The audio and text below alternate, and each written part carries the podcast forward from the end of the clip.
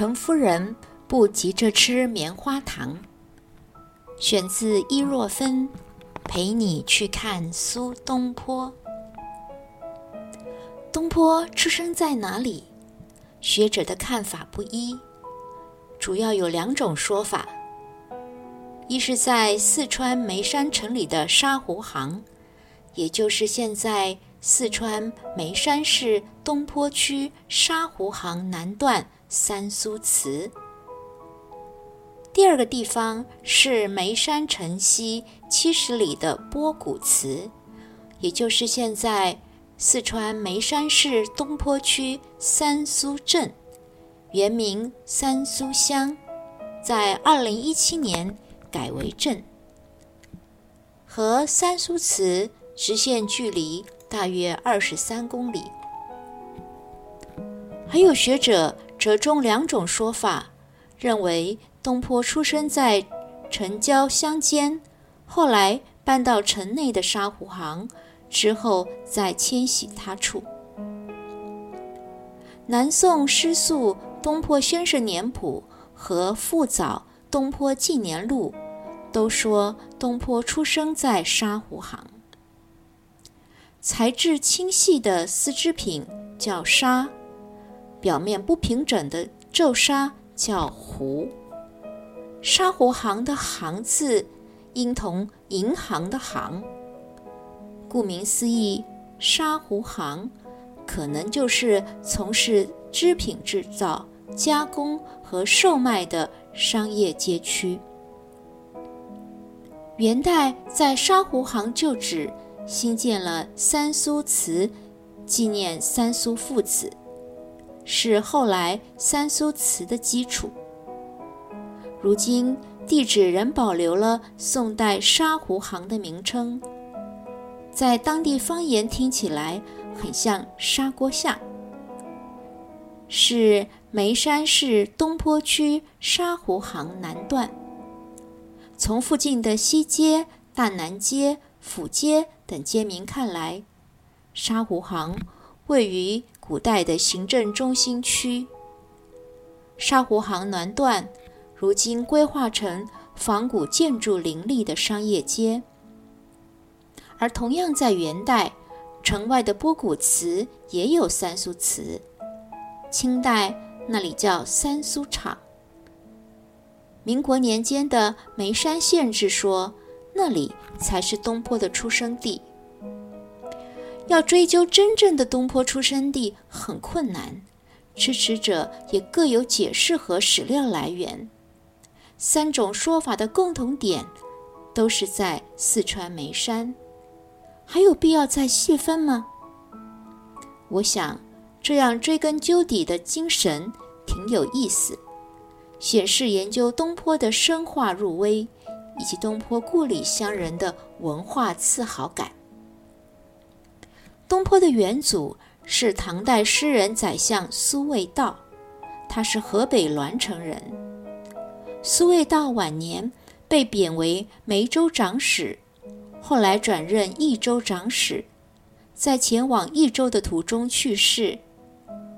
苏味道的儿子苏奋留在梅州，演习了眉山苏氏家族，所以东坡有时自称赵郡苏轼。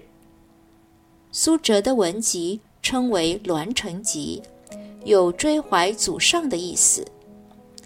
这一支在眉山落地生根的苏家子孙，将近三百年，一直到东坡的伯父苏焕考中了进士，入朝为官，才和朝廷沾上了关系，让东坡的祖父苏旭借着儿子的荣耀，封了个大理平氏官衔，累增尚书直方员外郎。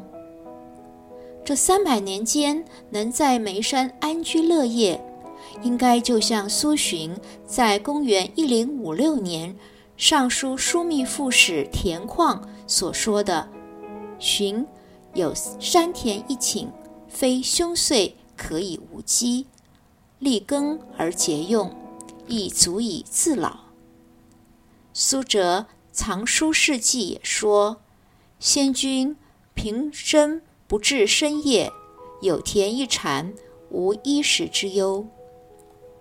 苏家靠的是田产度日，但是为了应付苏洵常年在外游历以及全家开销，仍然需要靠东坡的母亲陈夫人变卖嫁妆，在沙湖行租房做生意。东坡记先夫人不发素藏，回忆了发生在沙湖行的怪事。先夫人。就居于梅枝沙湖行。一日，二婢子运帛，足陷于地，视之深数尺，有一瓮，覆以乌木板。妇人密以土塞之，瓮中有物，如人咳声，凡一年而已。人以为有素藏物，欲出也。夫人之侄知问闻之。欲发焉，会无迁居，知问遂就此宅，绝正于不见瓮所在。从二婢子运帛，我们可以想见，程夫人可能经营织品的生意。家里的弟弟藏了一个黑木板覆盖的瓮，陈夫人命人把塌陷的地方填塞好，并不把瓮打开。后来，陈夫人的侄子知问租了这间屋子，挖掘地一丈多，没有找到那个瓮。东坡到陕西凤翔任官时，也发生了居住地仿佛有奇物的事情。和沙湖行不一样的是，这次是土地隆起。东坡想挖开看看。被妻子王福劝阻，王福说：“如果婆婆还在世，一定不会绝发的。”这样的故事常被来表扬陈夫人对孩子的教育和对儿媳妇儿的影响。坚决不取来路不明的东西是一种道义的行为。陈夫人为大理寺丞陈文应之女。出身富裕望族，受过良好的诗书教育。东坡笔下的母亲，经常表现她的慈爱和严正，而且有时和自己的个性相左。继先夫人不发素藏里的两件事，都在克制东坡的好奇心。试想，一年来。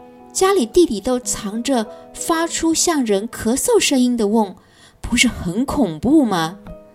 会不会真的有人被活塞进那个瓮啊？我想到，史丹福大学心理学教授 Wolfram Mischer 在一九六六年到一九七零年间所做的棉花糖实验。实验者给接受测试的幼稚园小朋友一块棉花糖，告诉小朋友：“你待在房间里，如果你没有吃掉这块棉花糖，十五分钟以后我回来会再给你一块。”面对棉花糖的诱惑，小朋友必须忍耐、压抑和能够延迟满足。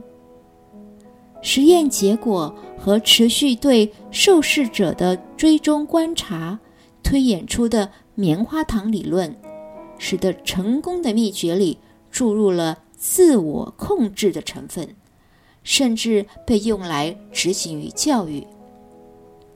程夫人一定能够通过棉花糖试验的吧？